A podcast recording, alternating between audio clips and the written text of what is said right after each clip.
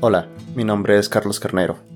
Bienvenidos a Renueva, un podcast donde hablaremos sobre consejos, experiencias y guías que puedan ayudar a fotógrafos y creativos a mejorar su proceso.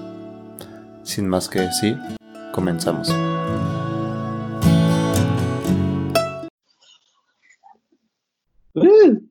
Ok. Hola a todos y bienvenidos a un nuevo episodio de Renueva. Estamos con Alfonso Flores, fotógrafo de bodas Destino. Actualmente reside en la Ciudad de México, pero eh, sus bodas son alrededor de, México e incluso de, Latinoamérica. ¿Todavía no te ha tocado cruzar el charco? Sí, Alfonso. Para una boda de... Ah, no, antes que nada, hola Carlitos, gracias por, por la invitación, por el espacio, qué chido poder compartir contigo. Este, retomando el punto, sí, la boda de un amigo de Miguel Soria, también un fotógrafo, este, nos conocimos en un taller y al siguiente año me tocó ir este, a España, obviamente también a su boda y me invitó a cubrir su boda con unos amigos hace ya dos añitos, creo, tres, por ahí. órale, órale, entonces ya oficialmente eres fotógrafo mm. internacional. Sí, ahí va poco a poquito, es la idea. De hecho, teníamos una bodita en Nueva York este mayo, pero pues no sabemos qué va a suceder. Sí, sí, ahorita todo el mundo anda realmente con una situación bastante difícil y digo, creo que esta situación nos da pie para aprovechar y hacer muchas otras cosas que, que no estamos haciendo como, como fotógrafos empezar a cuidar más como esos lados que no, no cuidamos y precisamente es un poco de lo que eh, quiero hablar este día contigo, que es sobre, sobre esa parte de, del talento, ¿no? Que el talento no, no lo es todo en estos días. Tomar buenas fotos ya no nos garantiza absolutamente nada y lo estamos, lo estamos viviendo. Así que, este, no sé cómo empezar. Realmente es la primera vez que, que entrevisto a alguien. Es, este, es, raro. Pero, este, pues no sé, que este, ese es el tema. ¿Cómo le daremos? ¿Con tu opinión? Vamos a empezar con tu opinión. Pues fíjate que yo creo que sí ha ido cambiando mucho como el mercado en como en, los, en, estos en esta última década, por así decirlo se me hacía como muy increíble, ¿no? Ver como fotógrafos como Sean Flanagan, los fotógrafos que, que seguimos, que hacían bodas por todo el mundo y tal vez era un momento en el que había como una explosión de nuevos fotógrafos con nuevas ideas y tal vez era un poco más fácil posicionarlo, pero también siempre he tenido como esta inquietud, o sea, ¿qué es lo que hace que un fotógrafo destaque y otro no? Y creo que, o sea, parte es el talento, pero parte también es otra son muchos otros factores los que influyen para, para hacer que, que destaques, ¿no? Dentro de, de cualquier rubro, no solo la fotografía de bodas. Y es que cuántas veces no nos, o bueno, más bien, cuántas veces nos ha tocado ver a excelentes fotógrafos que no han logrado destacar por X o Y razón y algunos otros fotógrafos donde nosotros como expertos podemos decir, ah, le falta algo, pero tiene bodas increíbles que digo, ese será tema a lo mejor para otra conversación de todo el lado visual, pero eh, esa parte este, donde dices qué está haciendo bien una persona o qué está haciendo mal otra persona para poder destacar, porque realmente ya no se trata de fotografía. ¿Qué crees que sea? Yo creo que tiene que ver también parte mucho con un poco con la visión. Como hay gente que tiene mucha visión también para los negocios y es lo que platicamos, no necesariamente es el mejor fotógrafo, pero sí tiene esa visión de, de hacer dinero, tal vez también está en un círculo social que le, que le permite llegar también como a ese círculo de bodas más fácil, pero mm, yo creo que también pues es toda la parte, lo que está detrás, ¿no? Lo que está detrás de la cámara, como todos los procesos creo que influyen para llegar a, a sobresalir, por así decirlo. ¿Qué piensas tú?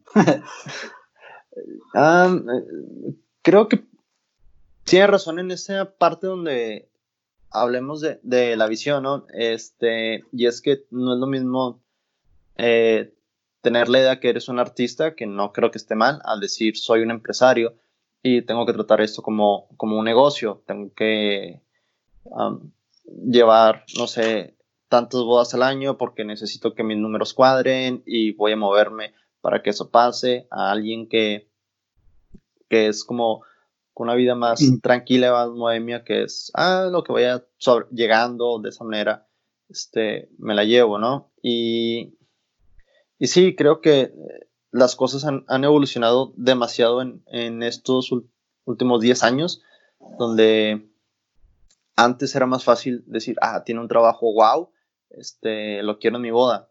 Y ahorita ya hay mucha gente que hace un trabajo wow, que creo que las parejas tienen un, una oferta más, más grande, ¿no? Entonces sí es, es, más difícil, o sea, ya no hay, o sea, volteas a ver y, dices, oye, hay 20 buenos fotógrafos en México, en Ciudad de México, ¿no? Y antes era uno. Y ahora como que esas bodas se reparten entre esos 20, 30, no sé, un número. Antes era, eh, no sé, en, todo México había a lo mejor cuatro o cinco fotógrafos que sobresalían. Ahorita a lo mejor ya hay unos 100 fotógrafos que sobresalen. Como las parejas, o sea, ya no es nada más como, ah, es que él tiene buena foto y, y por eso me voy. Entonces yo creo que mucha gente que nos está escuchando eh, se pregunta lo mismo, porque si yo tengo buena foto, no, no logro sobresalir en tu experiencia, Alfonso, ¿qué fue lo que crees que despuntó para llegar al mercado en el que estás, aparte de, de tu buen trabajo? Pues, por ejemplo, yo desde que empecé a estudiar fotografía por alrededor del 2010, porque, o sea, nunca lo pensé como voy a ser fotógrafo de bodas, sino nació también como una, como una inquietud. De hecho, por ese entonces yo tenía una banda de, de, rock y un amigo nos hizo una sesión, ¿no? Justamente para la banda.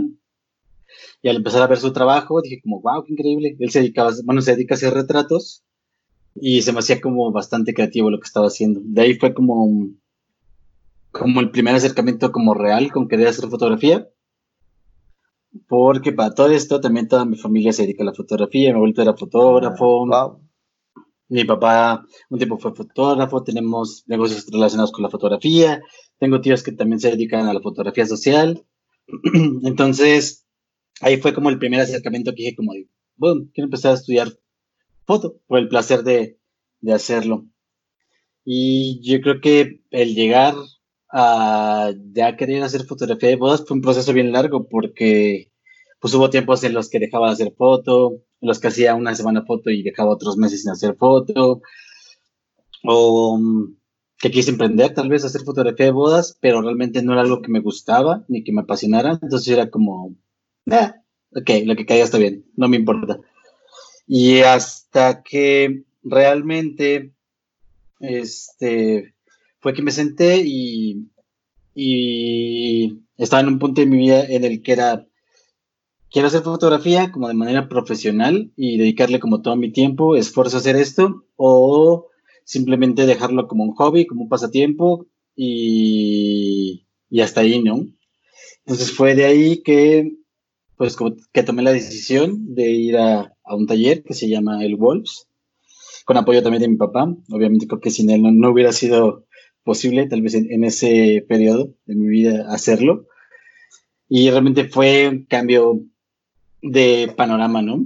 Ver gente que estaba haciendo fotografías por todo el mundo, gente que, que es súper creativa y ver, yo creo que a cualquier persona que desarrolla cualquier actividad a un nivel profesional y lo lleva a su máximo, siempre es algo muy motivante. Entonces fue cuando yo decidí como de esto es lo que quiero hacer y lo que platicaba, ¿no? Siempre he tenido muy en claro que lo que yo quería hacer era fotografía de destino.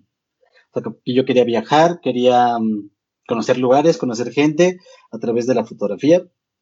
Y entonces creo que eso, hablando de la visión, eso fue algo que tal vez en un principio sí tuve muy claro, desde un principio que quiero hacer fotografía de bodas, pero quiero hacer fotografía de bodas de destino, que involucre viajar, conocer gente, conocer lugares y como que poco a poco fui orillando la marca, ¿no? Desde el nombre, este, siempre he dejado como muy en claro en los webs y la web y todo eso, como de Destination Wedding Photography o fotografía destino, porque pues para mí es importante que tal vez, aunque en ese momento no lo, no lo fuera, era como a donde quería llegar y siempre ha sido como un constante recordatorio, ¿no? De, de cuál es el, el, sueño y el por qué.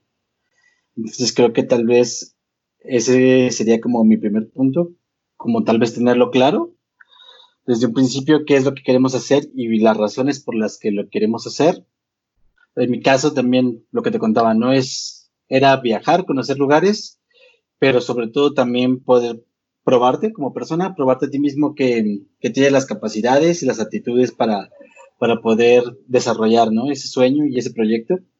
Y ese siempre ha sido como una también de, de mis motivaciones personales. Y, ok, ¿cuánto tiempo pasó desde, digamos, tu primera boda eh, hasta tu primera boda de destino? Porque, eh, o fue como inmediato de, ok, ya voy a hacer bodas.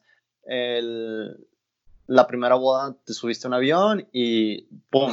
boda de destino. O, ¿qué, ¿Cómo fue el proceso de llegar a esos bodas de destino? Porque lo que me estás diciendo es como, ese era tu objetivo, ¿no? Este, entonces, ¿cuál fue el proceso para alcanzar ese objetivo? Yo creo que algo que, funcionó muy bien, o sea, fueron como todas las fotos que hice en ese taller. Creo que era algo bastante diferente a lo que se veía tal vez aquí. Y como que la producción en general, como que todo ayudó también como a romper un poco, yo siento como la barrera del precio. Y aunque no tenía realmente como bodas mías, tal vez lo que había hecho allá me sirvió como un empuje para, para poder proyectar, ¿no? Que estaba haciendo bodas fuera y como influir tal vez en la percepción del cliente. De hecho, nuestra primera boda fue la hermana de un amigo y fue una boda en, Morelos. Y la primera boda que contratamos fue Rosalía y Roberto. Ellos son de Monterrey y se casaron en Veracruz. Entonces, realmente, la, primera boda que agendamos, pues ya era una boda destino, que se, que se nos hacía súper loco, como de qué. y ya habías hecho, o sea, ya estabas haciendo foto antes, me imagino, ¿no? Este, solo no estabas haciendo social o cuando entraste a ese taller fue como, tengo una semana con la cámara, aquí vengo a aprender sobre ISO, sobre velocidad, sobre todo, o ya tenías como un trabajo previo que te respaldara técnicamente, ¿no? No, no hablamos de, de social, sino técnicamente en la cámara. Sí, por ejemplo, yo, yo empecé a estudiar foto como hobby en el 2010, por ahí, terminé creo que en el 2011. Y, que eso es algo muy gracioso, yo me, fui a intercambio a España con la idea de estudiar un máster en fotografía, el cual así me, rechazaron brutalmente, como, no, este, estás muy chavo, así como estás muy verde, este, tienes que echarle más ganas, si quieres como, como que exigían cierto nivel, por así decirlo, el nivel que no cumplía evidentemente pero aproveché la oportunidad para tomar otro taller, que fue un taller de iluminación profesional en Nefti, que realmente tienen maestros súper increíbles, maestros que se dedican, se han dedicado a la parte de moda o a la parte de enseñanza, son, o sea, son fotógrafos que ejercen y que también enseñan, y eso también fue, creo que también de las mejores cosas que, que he hecho, porque el, el maestro que tenía se llama Ah, ¿cómo se llama? Miguel Oriola. Miguel Oriola. Okay. Él es fotógrafo de moda y trabajó en los ochentas en todo Madrid y fotografió también a varios famosos, revistas de moda, etcétera. Y uno de los consejos más chidos que me dio fue como una luz, ¿no? Eso, eso siempre se me quedó grabado hasta la fecha. Como que no necesitamos hacer o tener grandes producciones, ¿no? Como seis, siete flashes, este, etcétera sino que toda la fotografía se basa siempre como con una luz, dándole dirección, evidentemente, y ya todo lo demás viene siendo un complemento de, luces. Que esta idea se ha reforzado con los años, conforme más he leído de, fotógrafos, pues por así decirlo, de la vieja escuela, grandes maestros, siempre caen en ese mismo punto, ¿no? Como una sola luz y que mantienen su proceso pues lo más sencillo posible, como las mismas cámaras, los mismos lentes, la misma luz, y sobre eso van trabajando como toda fotografía a lo largo de los años, ¿no? O sea, Mira, es, es, bien interesante porque es, es, algo que yo totalmente desconocía y me imagino que mucha gente que nos está escuchando lo desconoce también, que te fuiste a España a, a intentar hacer esto, ¿no? O sea, o sea tu acercamiento con, con, España no fue así de, de, de, de, un día levantarse y decir, ah, es que España tiene algo, en el sentido de, de querer hacer bodas allá o de tener como, como esa influencia, ¿no? Este, y, fue como todo un proceso. Sí, para ese entonces yo lo, que quería hacer era ser fotógrafo de moda. o sea, es como descubrir y tiene mucho sentido porque eh, tu fotografía tiene una influencia más editorial que, que, por ejemplo, la mía, ¿no? Que se nota como esa influencia totalmente editorial, donde si nos ponemos a hablar de fotógrafos de modas, yo no puedo decirte de tres, y creo que me puedes hablar, no sé, o sea, ahorita me acabas de decir que tomaste clases con uno. Este, y, y es, o sea, y, saber, va notando cómo has estado construyendo ese camino que te ha dejado hasta el día de hoy, ¿no? O sea, o, hasta la fecha. Entonces, retomando, te rechazan en España, pero te quedas ahí. ¿Y, ¿Y, qué pasa? ¿Qué pasa después? O sea, estamos hablando de qué año, como en el 2011, 2012. 11, sí, justo. Este, pues terminé mi curso que duraba tres meses y me quedé como seis, siete meses, porque también fui a estudiar la universidad un semestre de intercambio. De hecho, era mi, mi penúltimo semestre en la universidad. Entonces regresé, este, acabé la universidad y Luego, luego me metí a trabajar también en la tienda de foto con mi papá, en la cual pues estuve desarrollando varios proyectos, ¿no? De, de importar cosas, importar Yongnuo, importar Godox, importar, no sé, artículos fotográficos de, de, China hacia México y desarrollando pues varios proyectos a la par también como hacer el sitio web, desarrollar como todas las ventas por internet, que fue un proceso que yo creo que estuve ahí como hasta el 2015, como cuatro años más o menos, de que salí de la universidad de 2011 a 2015. Ok, o sea, ¿era tu trabajo como de, de oficina? Digo, sigue siendo el negocio de tus papás, no había como facilidades, me imagino, pero este, no estaba 100% en la fotografía. Sí, no, o sea, me dedicaba más como a la parte de, pues, de estar ahí, revisar los flashes, cómo funcionaban, explicarles cómo a todos los muchachos de ahí, es como de, ok, como así se prende, así se enlaza, esto es lo que se puede hacer como con esto, como con este sistema, este, este sistema tiene esta ventaja sobre este sistema. Y de ahí coincidió que una de las trabajadoras que tenía mi papá hace, yo creo que por el 2009, 10 por ahí, se sale de trabajar y entra a trabajar con un fotógrafo de la Ciudad de México, como en la parte de edición, de edición de fotografía. Él es Antonio Saucedo, es un gran fotógrafo aquí de la ah, Ciudad de México, súper consolidado. Tiene mis respetos en, toda, en, toda, la cuestión como de negocios y de, cómo ha sabido llevar como todo este, los años, ¿no? Cómo ha sabido crecer su negocio. Entonces, coincidió que ella trabajaba con él y ya en la plática fue como, ah, pues mira, Luz está trabajando con Antonio y empecé a ver su trabajo y dije como, wow, qué, qué, increíble. O sea, como que se puede hacer también como esto de las bodas. Entonces me dio curiosidad y le escribí un día como de, oye, pues me gustaría trabajar contigo, asistirte, hacer segunda cámara, lo que sea. Entonces de ahí empezó como un año más o menos que estuve con él, yendo como también a varias bodas, que fuimos a, que, a Acapulco, a León, a, aquí en la ciudad, en Cuernavaca, como varios destinos y bodas también muy bonitas, ¿no? Entonces creo que con él aprendí muchas cosas como del día, del día de la boda. de obviamente siempre llegar temprano, ser responsable, que nunca te vean como tirando la flojera, que siempre, como siempre, como toda la actitud de, de un profesional en el día de la boda, realmente se lo aprendí mucho, se lo aprendí a él. Y eso fue como muy importante. Después de ahí, qué locura. este, mi mamá fallece en el 2015. Entonces de ahí fue como un periodo bien triste como en mi vida, en el también dejé de, pues, de trabajar con él, dejé de ir a la tienda, estuve como pues, un tiempo ahí en, en un bache, ¿no? Bien, muy terrible. Y de ahí nació como cuando vi el taller del Wolf, fue como de, oh Dios, como de ser muy interesante, me gustaría ir y pues ya darle, darle vuelta a la página como de si es esto, es esto y si no, pues no es, ¿no?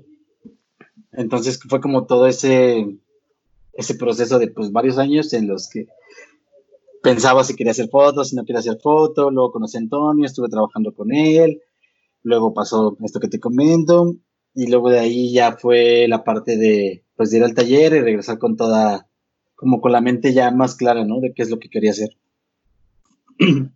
O sea, estamos hablando del, del, del 2015. Y, híjole, ah, lo siento mucho, también desconocí esa parte. Ah, sé que es, difícil perder a alguien querido. Es algo que creo que no, no vamos a hablar en este, en este video podcast en esta ocasión. Ah, eh, sí, sí, sí, sí. Digo, este, pero, o sea, lo, lo, que me sorprende es que tu acercamiento con la foto fue en el, en el 2010. Y pasaron cinco años para que te decidieras hacer foto de boda. Y totalmente, ¿no? Porque ya estabas de segunda cámara y era algo que te llamaba la atención, pero no era, no fue como un, ah, voy a dejar este, mi trabajo con mi papá para dedicarme 100% a esto, ¿no? Porque, digo, viendo el estilo, el estilo de vida de Alfonso, eh, viendo las bodas que él tiene, es fácil como impresionarse y decir, ah, puedes vivir bien de esto. Y, decir, yo también lo puedo hacer, ¿no? Porque ya lo estabas haciendo, o sea, ya, ya lo veías y, y, no era como, o sea, técnicamente hablando, yo creo que es lo, lo, padre de la foto, ¿no? Que una vez que aprendes a, a hacer, o sea, todo lo, todo lo técnico, ya es fácil hacer cualquier cosa. Es cuestión de práctica. O sea, no, hay algo, técnicamente hablando, que yo diga, tú puedes hacer y yo no. Porque los dos conocemos de ISO, de, velocidad. Entonces, si me dices, oye, tienes que hacer un barrido, sabes cómo hacerlo. Oye, tienes que desenfocar el fondo, sabes cómo hacerlo. Este, entonces, al nivel de técnica no es difícil. Y es, es, como fácil decir, ah, él lo hace, yo lo puedo hacer. Y, y pues no lo hiciste. O sea, fue como un, uh, necesito, o sea, entendías que no, no era así de sencillo. Este, y, y eso se me hace bien sorprendente, ¿no? Porque um, a mí me pasó al revés. Yo era como, él lo hace, yo lo puedo hacer. Entonces, este, pues lo voy a hacer. Así de sencillo, ¿no? Entonces, después de eso, regresas, empiezas a hacer bodas. Extrañamente, tu primera boda es una boda destino. Eso fue en el, estamos hablando en 2016, ¿no? Más o menos. 16. Ajá. O sea, fue en marzo, marzo de 2016 fue la, como el, primer contrato que cerramos. Y creo que en mayo, abril, fue la primera boda que hicimos ya como en... O sea, es que cerramos primero la de la que te comentaba y después cerramos la otra, pero era más cercana en tiempo. Entonces cerramos la boda y esta era en noviembre y luego cerramos la segunda, pero esta era, no sé, en abril, mayo, por ahí. O sea, ¿Y qué, qué pasa cuando... Es que no me imagino como, ah, me voy a dedicar 100% a esto y me llegó una boda de destino. Entonces, para ti fue como, ah, esto es bien sencillo, no pensé que iba a tener más. O, o fue como un, ah, tengo que esforzarme. ¿Cómo fue desde ahí ya todo tu proceso hasta, no sé, el... No quiero ponerlo hasta, la, hasta el día de hoy porque sé que a lo mejor tuviste un momento difícil, ¿no? Entonces, empezaste bastante bien. ¿Cómo fue todo ese proceso hasta, no sé, tu primer tope de pared? Mm, pues yo creo que el primero, o sea, trabajando la tienda y con, con las tiendas que tenemos en el centro, Ahí evidentemente también hay mucho servicio de fotografía de bodas.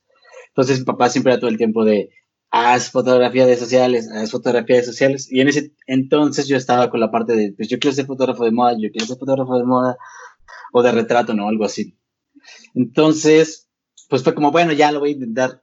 Entonces hice como varios paquetes, como de fotografía de bodas, pero realmente cosas así irreales.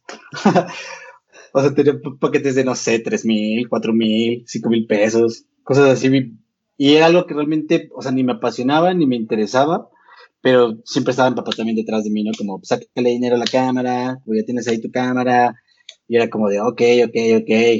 Y creo que, por ejemplo, en ese lapso solo contraté una boda, y fue como, ok, pero no era algo que, me entusiasmara como hasta cuando empecé en el 2015, que fue como lo que comentamos. Como el proceso de cuando regresé, ya era como, tengo que hacer mi branding y mi sitio web y abrir mi página de Facebook, y se me hacía bien irreal, o sea, como decir como de, wow, cobré, en esa primera boda cobramos 29 mil, algo así por ahí. Pero, así con un chorro de cosas, video, libro, este, impresiones, bla, bla, bla, bla, bla, bla, bla, bla, bla.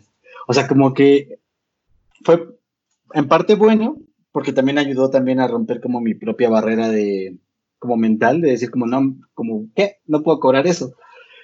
Y cuando lo pagaron fue como de, pues sí puedo. Y ya tiempo después, obviamente, pues el negocio fue, te va brillando, ¿no? Como ciertas cosas y hacer más consciente de, o sea, en, ese punto tampoco nunca había hecho como una, como un análisis de, de mis costos, de mi punto de equilibrio, ni nada.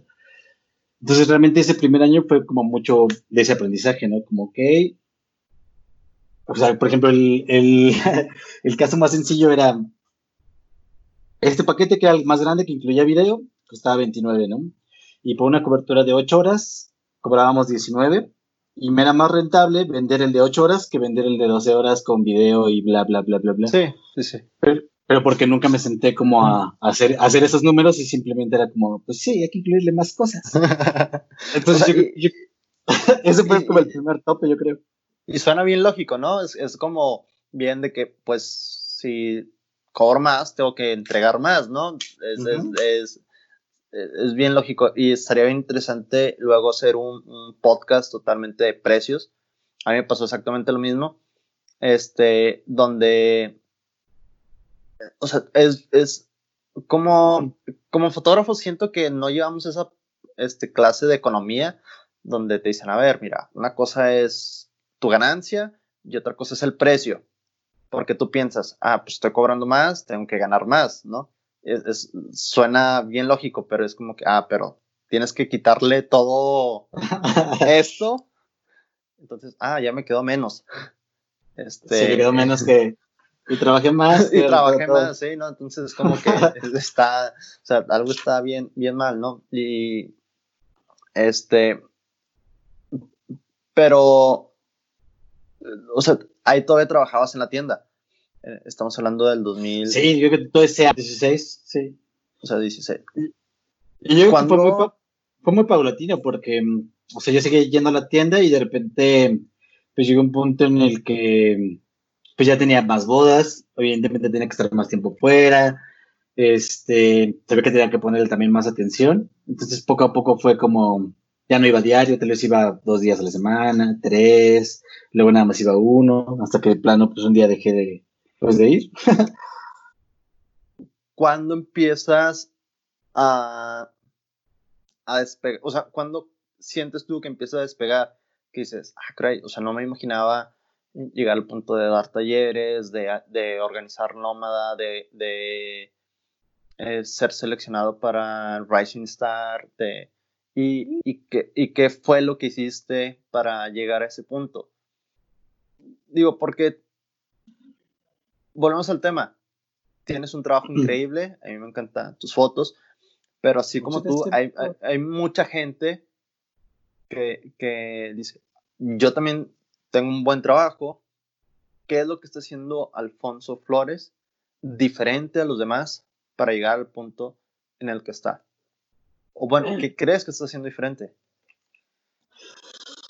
Mm, pues yo creo que algo que es que es bien raro justo escuchaba ahí un live de un amigo de Uy Damaris de, de Tijuana y hablaba él, ¿no? Como esta parte de, que él es baterista y que también le había inculcado como muchas cosas, esta parte como musical.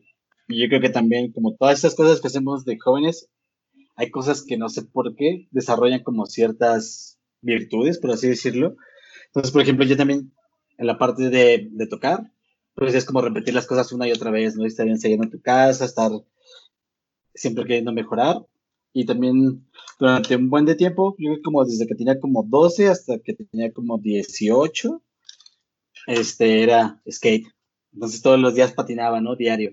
Y siempre era como, estaba padre, porque aunque éramos un grupo de amigos, siento que era un deporte como muy personal, ¿no? Como tienes que estar repitiendo una y otra vez, no importa si te caías, va de nuevo, y como hasta dominar como ciertas cosas. Entonces creo que ese, como ese sentimiento y ese, como esa misma cosa la he llevado como, como que se me quedó grabada y la he llevado siempre, ¿no? Entonces, es a lo que siempre, que siempre veo. O sea que cuando me, me obsesiono con algo, soy muy, muy, muy, muy clavado de, ah, hasta lograrlo, ¿no?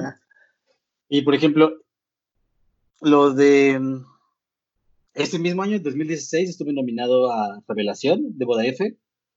Pero el año anterior había ido con mi papá también a, a Boda F. Lo vi y dije como de, ok, ¿me acompañas? Todavía no conocía como a nadie, ¿no? Dentro de la industria. Y era como, sí, vamos.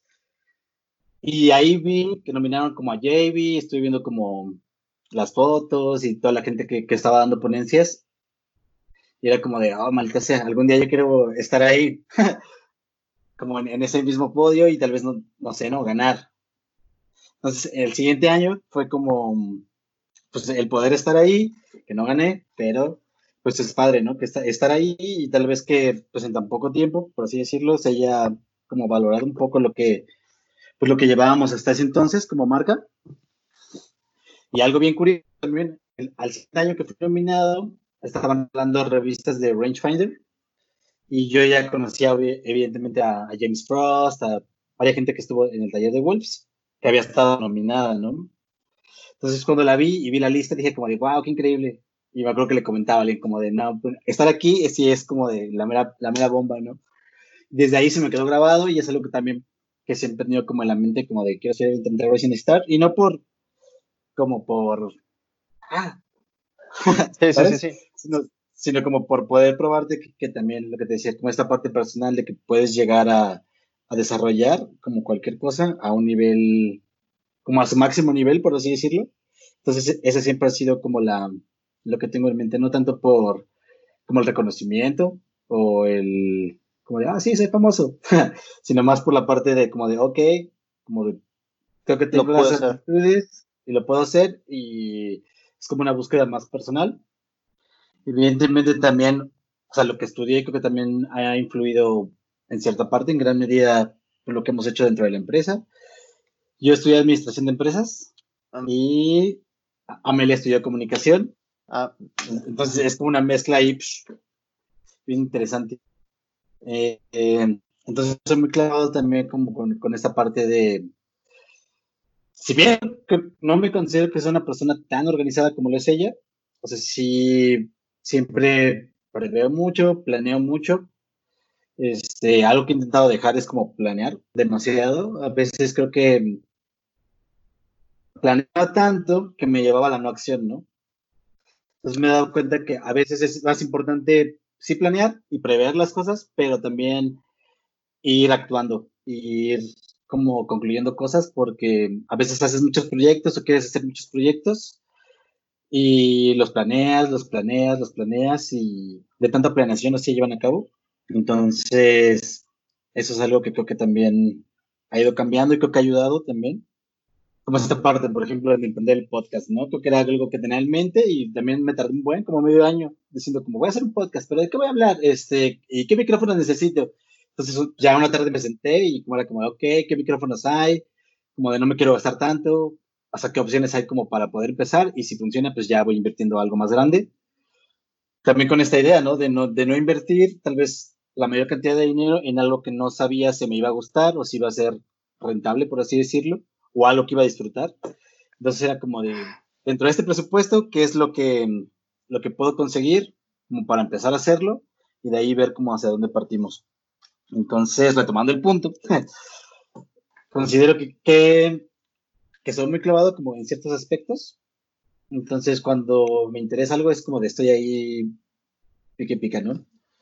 Por ejemplo, en la parte de SEO, también me he puesto como a leer cosas, a comprar cursos, a sentarme, a hacer anotaciones, la parte de negocio, este, por ejemplo, yo sé en que se encarga como toda la parte como, como ejecutar, o sea, como planear y hacer como los planes, y varios de esos los llevo a cabo yo, otros los lleva Champi, Champi se encarga más de la parte de comunicación y organización y seguimiento, pero pues sí, creo que mi, tarea es precisamente ponerme a sentarme y pensar como qué es lo que podemos hacer, lo que podemos mejorar para poder llevarlo a cabo los dos.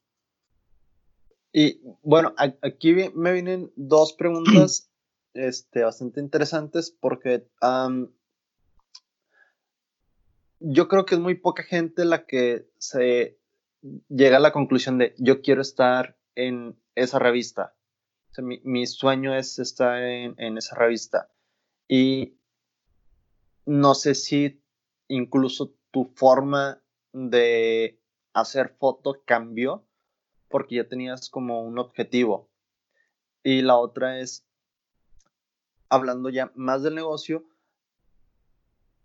no sé si esa como organización te lleva a tener también una planeación del día, de, de tener, oye, este, yo, yo empiezo a trabajar a las 10 de la mañana y termino a las 4 o 5 de la tarde como una oficina y todos los días le dedico dos, tres horas este, diarias a leer.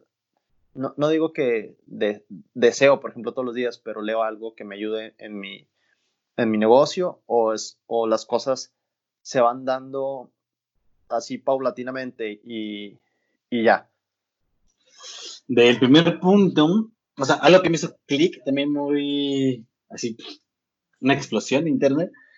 En el taller de Wolves estuvo Ed Pierce, que es un fotógrafo inglés, que es brutal. Sí, sí, sí. Yo para ese entonces tal vez lo único que conocía pues era como Antonio o a Fer Juaristi, que tiene una manera totalmente diferente, ¿no? Y, su personalidad es totalmente diferente. Y el hecho de ver trabajar a, Ed Pierce como de una manera como callada y muy introvertida, fue como de, ¿qué?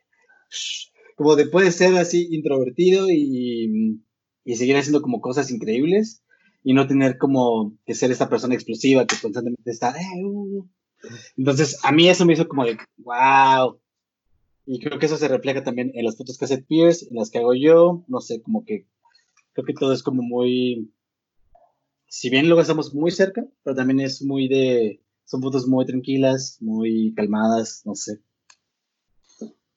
que eso influyó como en esa parte. Y retomando el segundo punto, que ya se me olvidó que era amigo.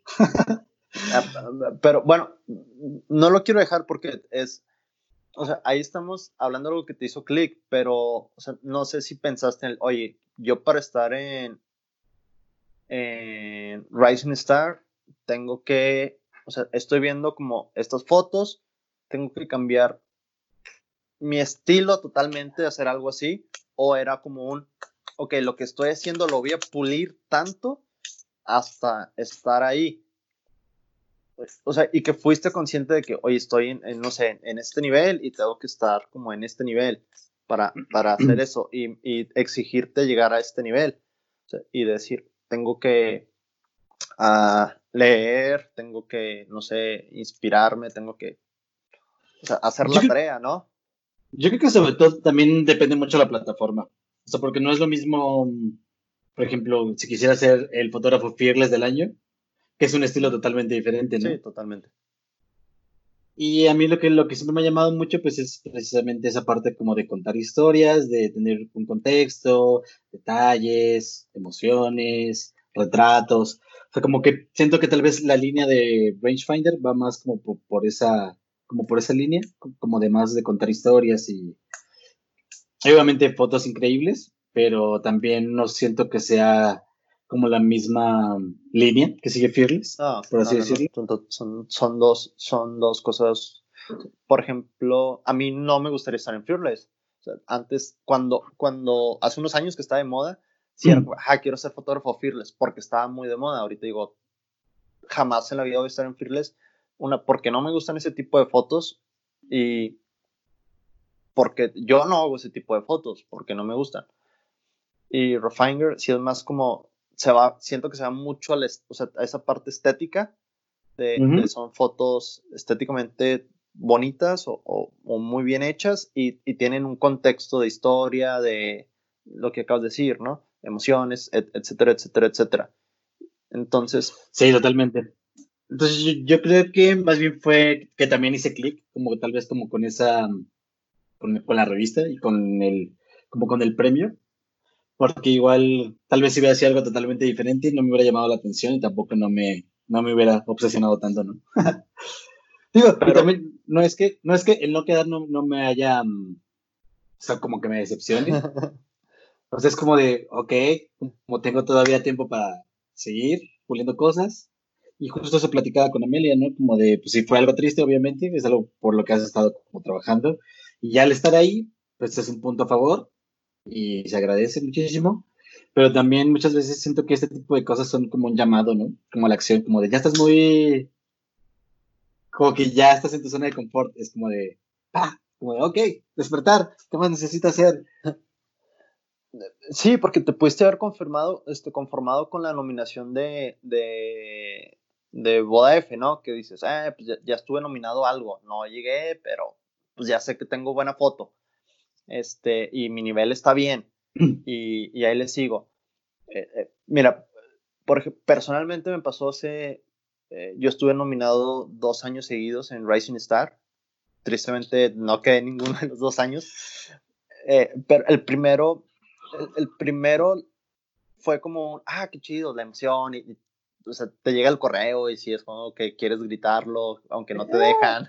Ya sé, es, pero digo, sí, entiendo el punto, pero cuando no quedé, eh, eh, esta, ¿cómo se llama la editora? Es A.B. A.B. Peterson, ¿es A.B. Peterson? No recuerdo el nombre de la... Bueno, ya es como que, este, si quieres, mándame un correo para, para este, ver cuáles eran tus fallas y, y todo. Y pues obviamente yo se lo envié y ya me, me lo responde como a los tres meses y me dice, oye, pues mira, es que estamos viendo que si tienes buena foto, pero no tienes constancia, ve tu paleta de colores, este, está bien desequilibrada, este, eh, ve esto que no está funcionando, esto y esto y esto. Y era como que, wow, o sea, eran cosas que a mí mucha gente me decían que, que estaban padres y me doy cuenta que ya si subes un escalón o dos escalones, ya no es suficiente lo que estás haciendo. Entonces era a pulir más ese trabajo. Obviamente, pues este año tampoco quedé y fue un. Ah, sí, ya sé. Sí, sí, sí, sí, triste. Pero como dices, ¿no? Es como un. Ah, todavía, o sea, todavía hay cosas más que pulir, ¿no? Entonces, es, esta padre esa enseñanza. Y, o sea, lo padre fue que para que me volvieran a, a nominar, a mí me quedó el, ok, sí pulí mi trabajo, porque en ese año salieron fotógrafos increíbles. Entonces fue como que todavía me tomaron en cuenta y si me hubiera quedado con el mismo nivel que me quedé hace dos años, siento que no me hubieran hablado. Es como que, ah, pues este compa no le echo ganas, ¿no? Entonces, pero sí fue como que aprender de, vaya, este, ninguno de los, bueno, tú sí estudiaste fotografía, pero yo no estudié nada relacionado con, con eso. Entonces fue sentarme y aprender sobre teoría del color, psicología del color, por qué unos colores funcionan. Este, me acuerdo que me dijeron que tenía un estilo muy cinematográfico, se me quedó muy clavado y fue como que, ok, empieza a ver cine, empieza a ver cine, empieza a ver qué está haciendo la gente de cine para que se refleje más en tus fotos. Y, y, y era estudiarle como, como si estuviera en la escuela, ¿no? Entonces, fue una parte bien difícil. Y, mm.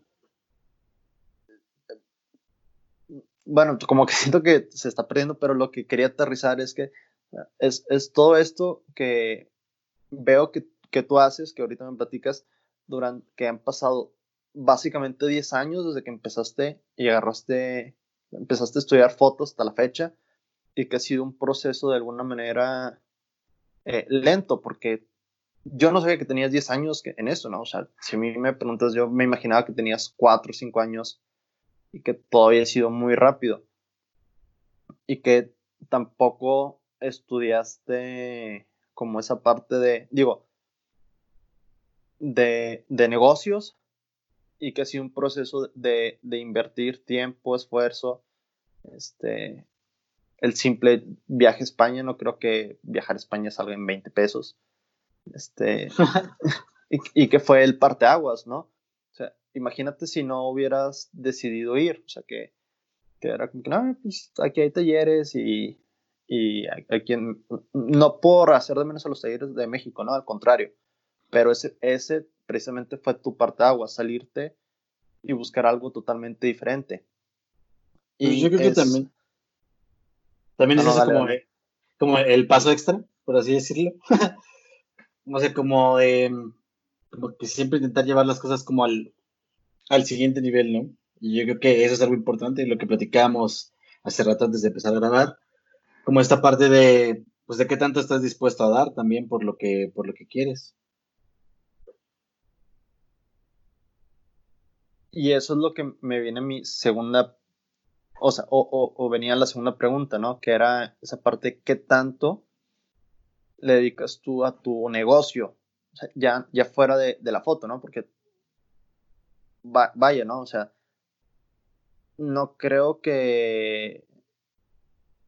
Eh, o sea, los, los posts, tu página, no creo que se suban solos, este, el SEO, no creo que hayas nacido sabiendo SEO, no creo que eh, el hacer bodas en, en Perú, me acuerdo que esa boda este, se me hizo así como que, como porque Alfonso está en Perú, este, haya llegado así de la nada, ¿no? O sea, la gente de allá debió de, alguna manera, este, a, mí algo que se me tengo muy, muy grabado y fue como que este tipo eh, tiene, tiene algo, que tú hiciste una boda en, en Chihuahua este, hace unos años, de Juan Carlos.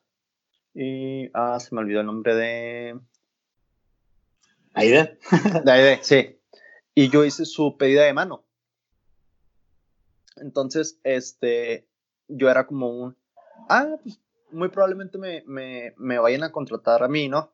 Este, y fue como que no. Y yo, eh, ok, tiene lógica porque el estilo de ellos va mucho más con tu estilo, entonces por ese lado, pero lo que se me hacía bien sorprendente y hasta la fecha me sorprende es como, ¿por qué ellos decidieron contratar un fotógrafo del DF habiendo tantos fotógrafos aquí en Chihuahua talentosos, ¿no? O sea, digo, ok, ponle, no se hubieran quedado conmigo por, por, por el tema de las fotos, pero ahí está un Bruno Reza, porque Alfonso, ¿qué, ¿qué, él está haciendo que gente de Chihuahua le esté hablando para venir a hacer aquí?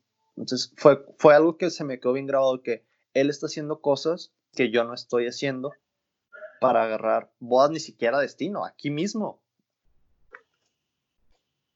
Ya, sí, qué locura. Pues, ah, por ejemplo, algo en lo que siempre hemos tenido como mucho cuidado y también siempre hacemos como mucho énfasis es en orillar como toda esta parte, ¿no? Que sea más personal, no sé, por así decirlo. Siempre intentar tener una llamada, conocer un poco más de ellos, pero también de, no tanto por, como por cumplir, sino hacerlo como sinceramente, como de, como de, hey, ¿qué pedo? Cuéntame de ustedes.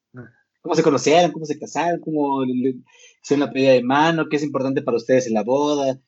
O sea, como, yo creo que, por ejemplo, esa es una de las habilidades como fundamentales como claves de Amelia. Creo que ella es muy buena comunicando cosas y haciendo mucho como engage. Lo que te digo, como de manera honesta.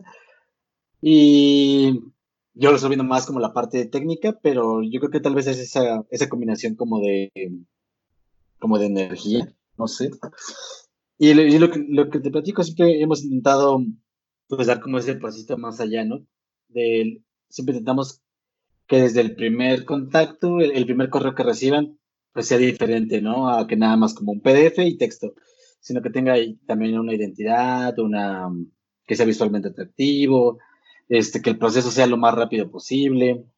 Y hablando de esto, por ejemplo, el primer año se aprenden un chorro de cosas, ¿no? Sí, sí, sí, sí. Ya implementábamos esta parte, pero este, lo que no hacíamos era mandar los precios de un inicio. Entonces lo que nos llegaba a como de, ah, qué padre, sí, vamos a tener una cita. Y luego en la cita, pues ver que tal vez salía de su presupuesto, y era como de, ah, ok, este, ah, bueno, déjenme checarlo, vamos a hacer números y les hablamos, ¿no? Y nos llegó a pasar como varias veces, un par de veces, que fue como de, mm, o sea, como creo que aquí podríamos mejorar algo en este proceso porque, o sea, estamos llegando hasta aquí, estamos invirtiendo como, como tiempo y esfuerzo y, y bla, bla, bla, y tal vez, o sea, no es la manera más eficaz de hacerlo, ¿no? Ahora hacemos como este mismo approach, pero mandando los precios primero. Entonces, cuando todo el, la cita, este, todo lo demás viene, pues ya están conscientes que estamos como también dentro de su rango y de, de que todo va como por buen, buen camino, ¿no? Y yo creo que, no sé, tal vez el, pues obviamente el hacer bodas, yo creo que fuera, siempre es un punto, un punto a favor, no sé, fuerte, porque creo que entra como una parte psicológica, como de, si está haciendo bodas fuera, es porque debe ser bueno, ¿no? No necesariamente, pero creo que va por ahí también como en esa parte. Sí, sí, y sí tiene lógica, ¿no? Porque es como hoy, o sea, yo lo pensé, yo lo pensé de que hoy eh, hay gente en Chihuahua hablándole a Alfonso para que haga su boda, habiendo mucho talento en Chihuahua, ¿no? Entonces era como un, wow, este, tiene una, o sea, la imagen súper fuerte y aparte de que eh, te, te, genera confianza, ¿no? Yo he, he perdido algunas bodas de destino por el tema de que la pareja era como que, oye, ¿y si vas a venir? Este, es que, este, no sé, como que entro a tu página y no hay tantas bodas y así como que yo, ah, sí, voy a ir.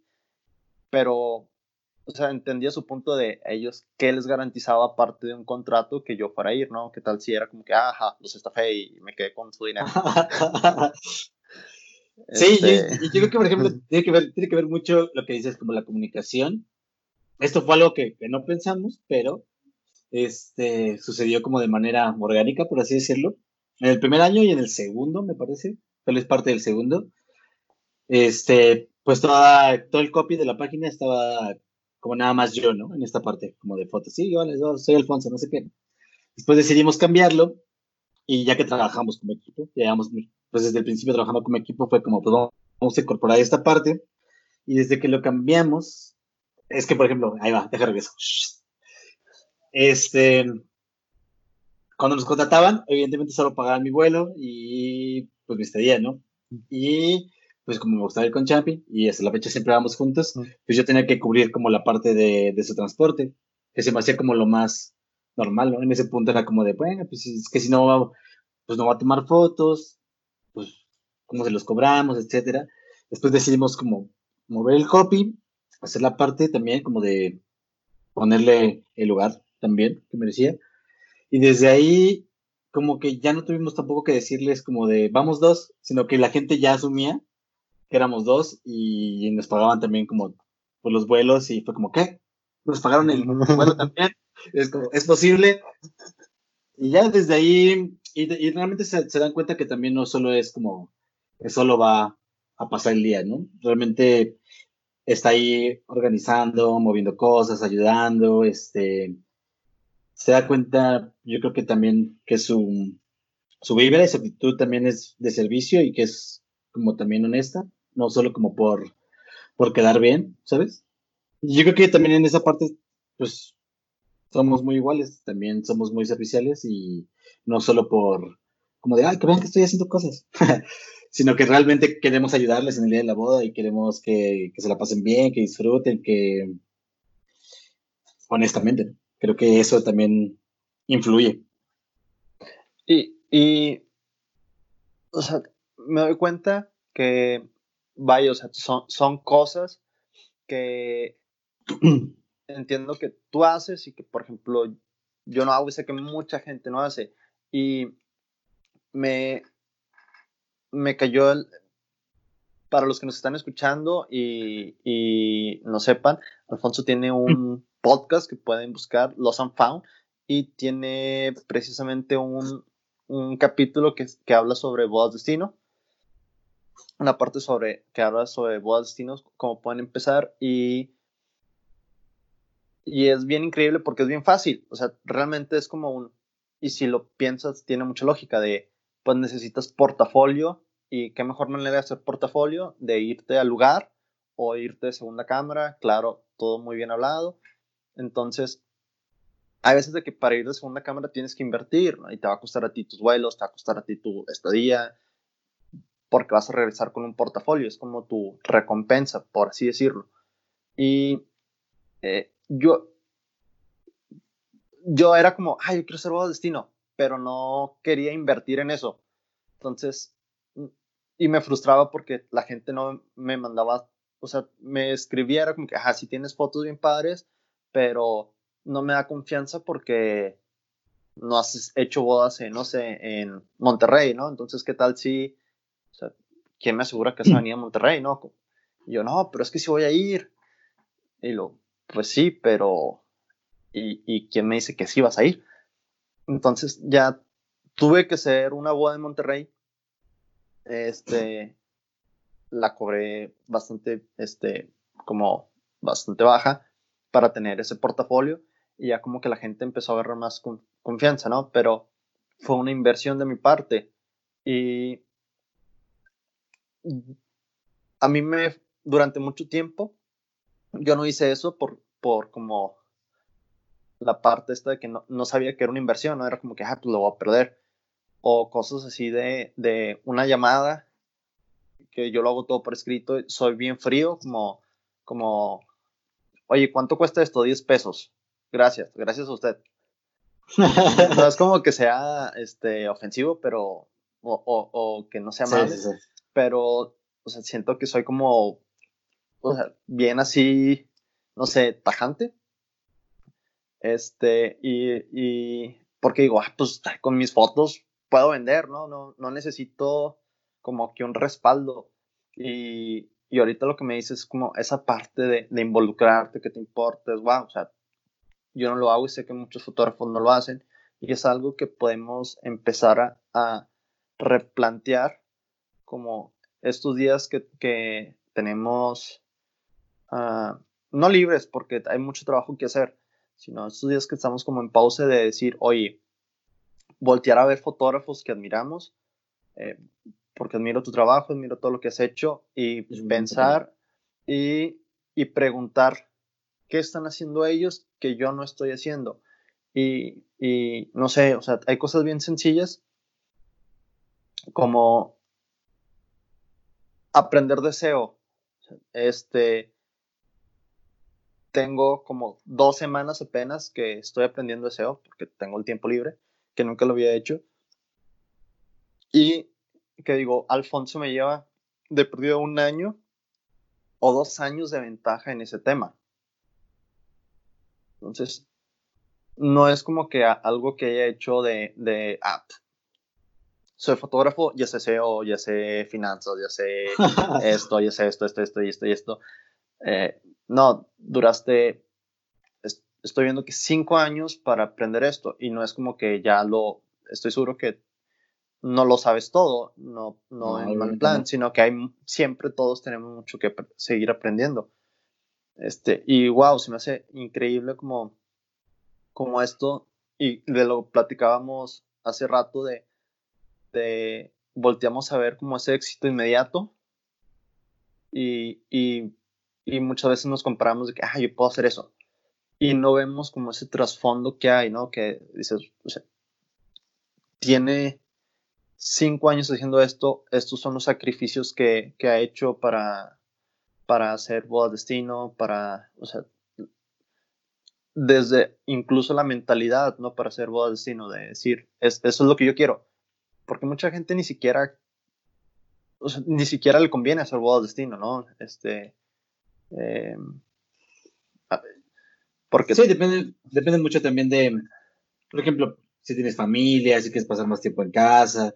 Y yo creo que sucede. Yo creo que también ahorita es como un buen punto, tal vez como para hacerlo y viajar, conocer y después lo que platicamos, ¿no? También hay mucha oportunidad en el mercado local que también, si bien por estar pensando siempre en esta parte no le hemos trabajado, también es bueno como saber que está ahí y que en algún futuro pues puede ser rentable y que también vas a querer estar más tiempo, ¿no? Cercano a tu casa, ir y volver.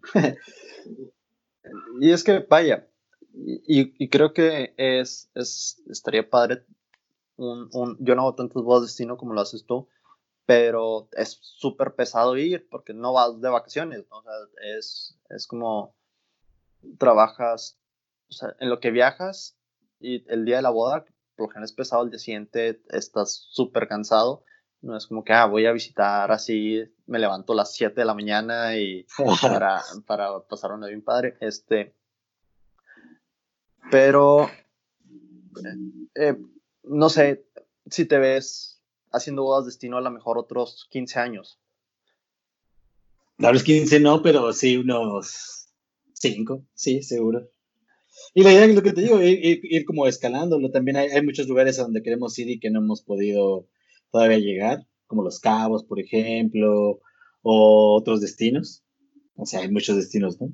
Me gustaría hacer una boda en Costa Rica, también está increíble. O hacer una boda en Argentina, en Colombia. No sé. O sea, como que hay muchos destinos que, todavía están ahí. Y.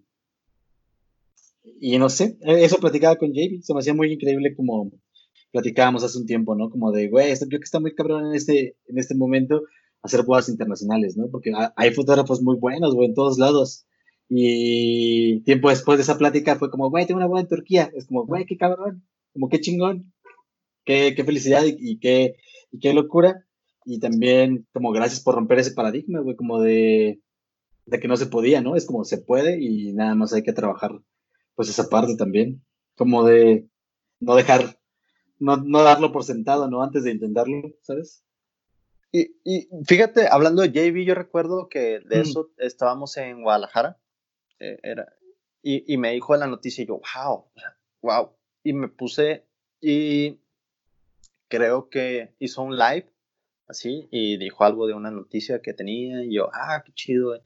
Y me quedé pensando, es como que yo no, yo no hubiera hecho eso. O sea, a mí no me gusta hacer lives ni me gusta hacer, este, y es algo que le admiro mucho a JB de que es bien constante con eso eh, y muestra como que esa parte bien personal de, de, de su vida y, y, muestra, o sea, como, no sé, ese detrás de cámaras, esa persona honesta que realmente es.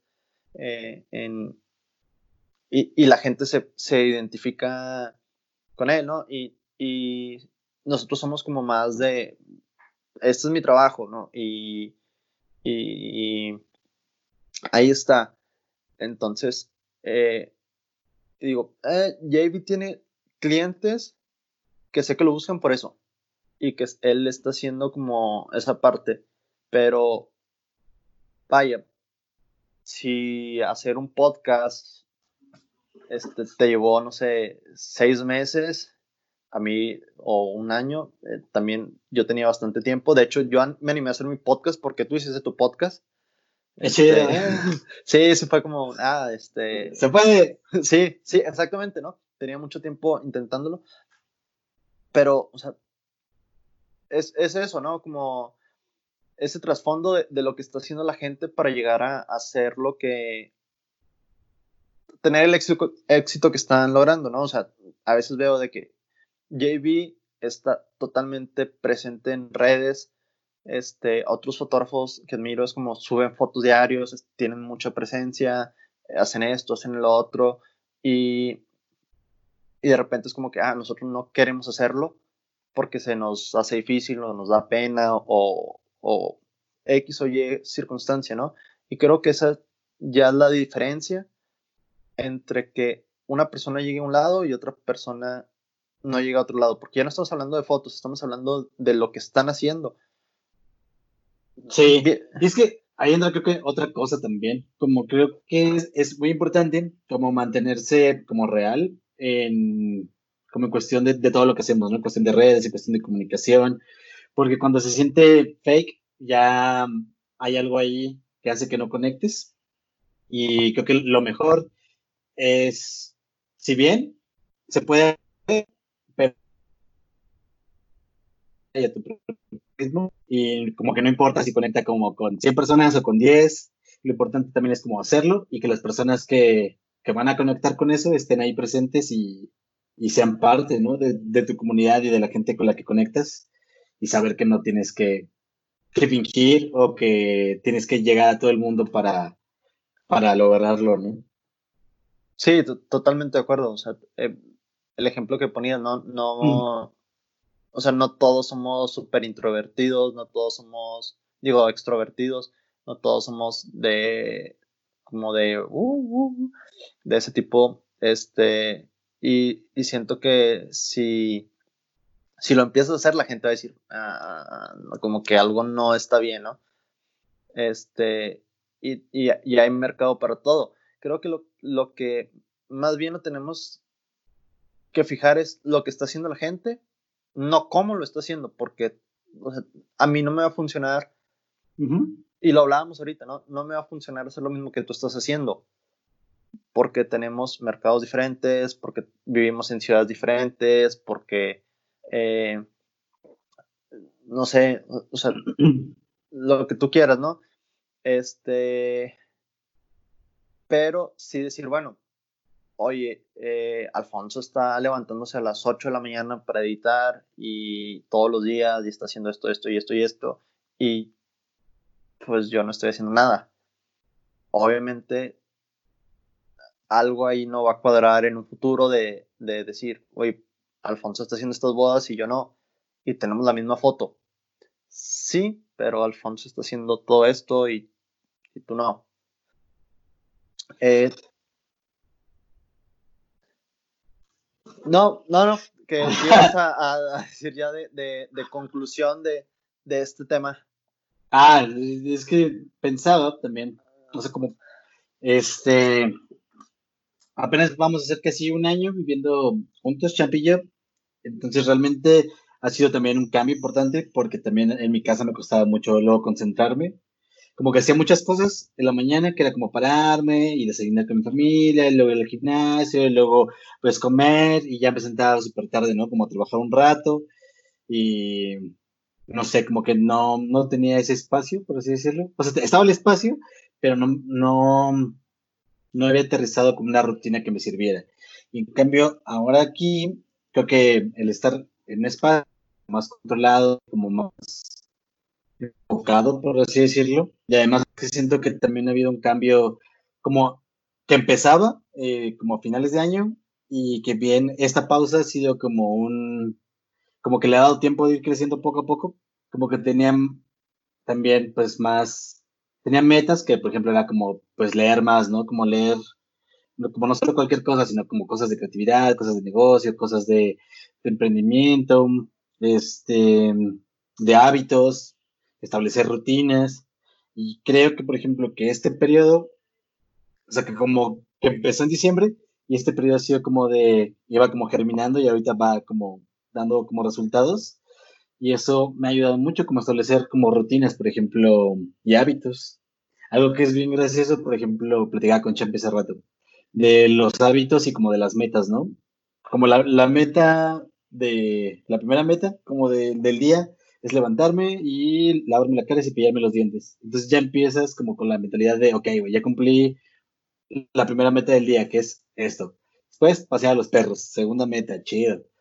Este, la tercera, este, pues hacer el café, ¿no? Desayunar, tomar un té de café y sentarme a leer un rato. Es como, que ya llevo tres cosas en el día que, si bien son pequeñas o insignificantes, te generan ese sentimiento de, de, que estás cumpliendo cosas y de que estás avanzando.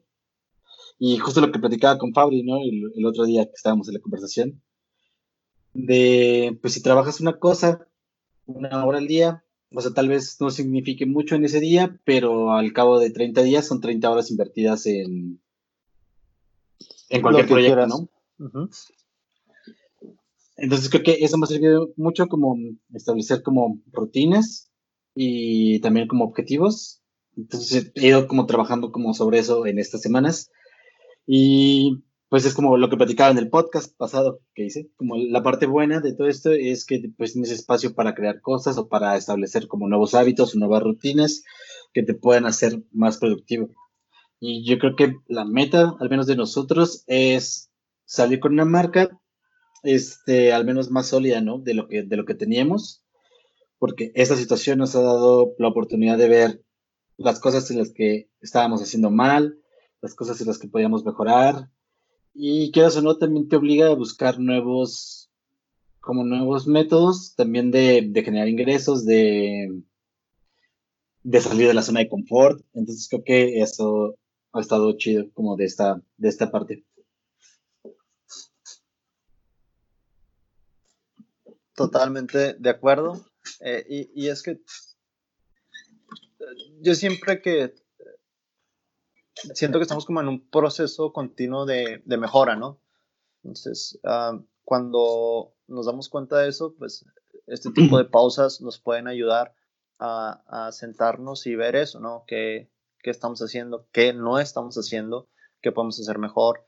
¿Qué podemos quitar? ¿no? Hay cosas que a veces hacemos que están bien, así como que, ah, esto no me está funcionando y lo sigo haciendo.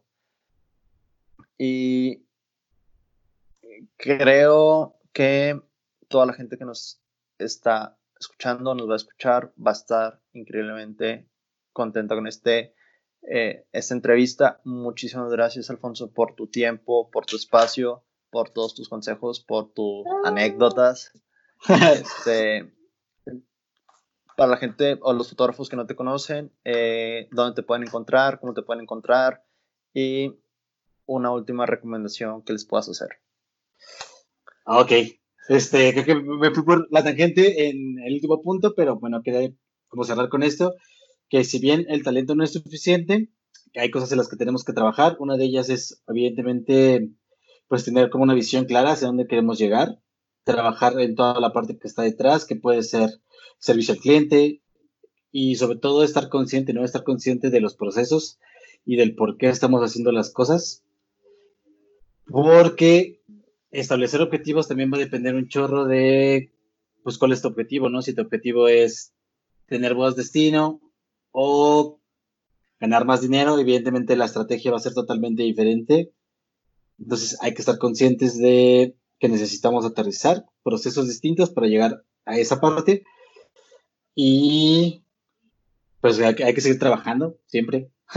no, no, no, no puede establecerse en la zona de confort y hay que seguirle dando. Y mis redes son Alfonso Flores, WP en Instagram. Este, mi página es alfonsofloresfoto.com, foto en inglés, PHOTO.